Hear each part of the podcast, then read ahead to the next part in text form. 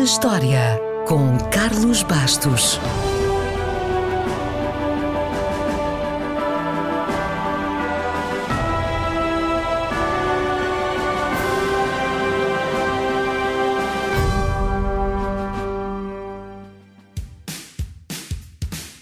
A 21 de setembro de 1893, Frank Doria conduziu o primeiro veículo a gás de fabrico americano.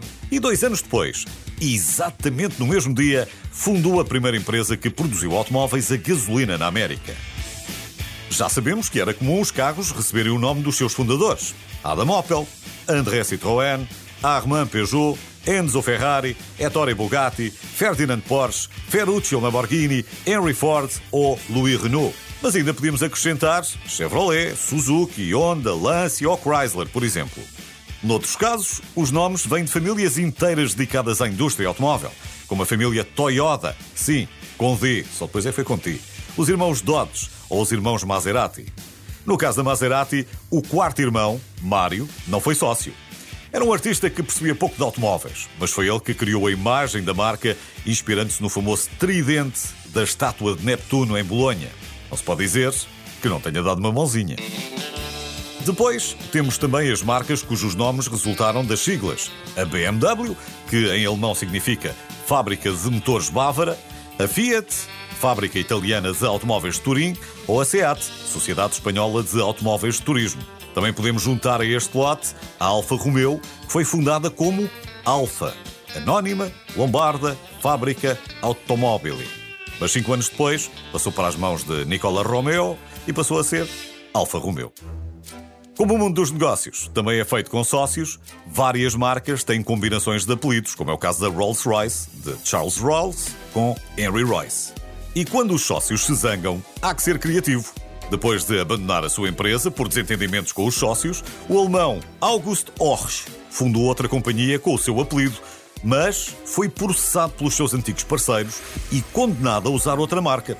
Horch, que em alemão significa ouvir, optou então pelo latim e escolheu a palavra Audi, que significa, já adivinhou, ouvir. Volvo também vem do latim e significa eu rodo, mas originalmente era uma fábrica de rolamentos, lá está, e só depois passou a construir carros. A Cadillac tem o seu nome ligado ao escudo do senhor de Cadillac, um explorador francês que ajudou a fundar a cidade de Detroit. Coincidência ou não?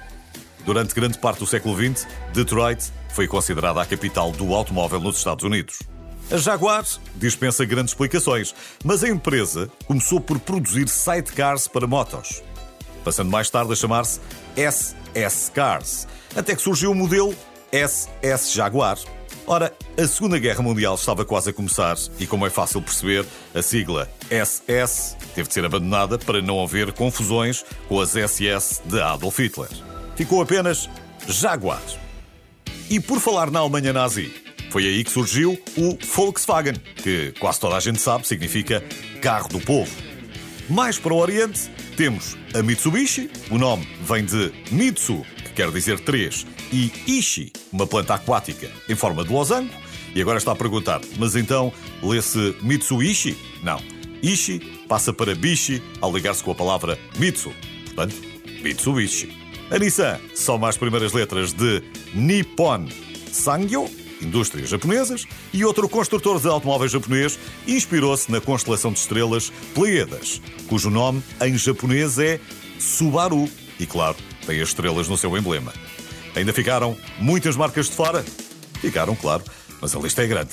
Quem sabe se qualquer dia não fazemos outra atualização.